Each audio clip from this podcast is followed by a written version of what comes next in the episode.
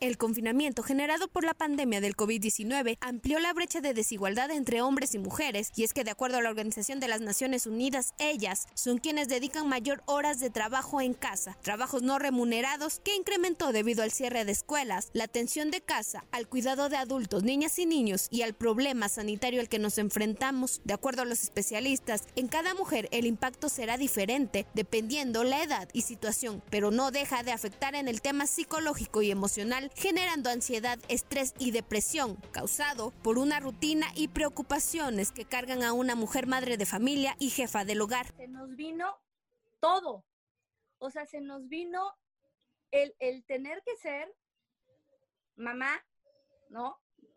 El tener que ser maestra, el tener que ser chef, referee, eh, eh, payaso, mimo, todo, enfermero, más aparte este miedo de el contagio, de que si es, que si será, toda la, toda la fantasía catastrófica, todo esto se nos vino encima. Entonces es no saber ahora cómo lo voy a trabajar, cómo lo voy a contener ¿Y de qué manera lo voy a hacer? Es necesario que cada mujer en el ámbito que se encuentre, desde casa o profesionalmente, genere una reestructura de su día, es decir, reorganizar la manera de vida. Cada una canalizará de manera diferente sus emociones. Por ejemplo, una mujer madre de familia, enfermera o médico que a la par de su hogar lleva una carga emocional y de trabajo originado también por la pandemia. Tener que reestructurarme y reestructurarme no solamente yo, sino también a mi familia, ¿no? Y tener que estar o tener que guardar un equilibrio para mí y para mi familia, ¿vale?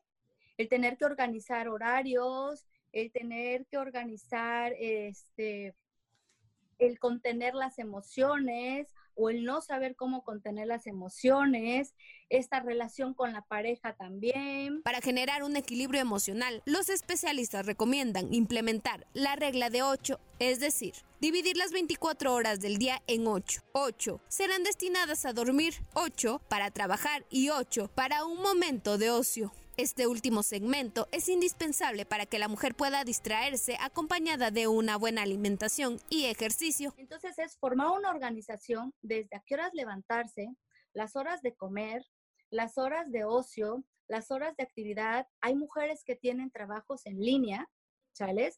¿A qué hora me voy a organizar para, para hacer mi trabajo en línea?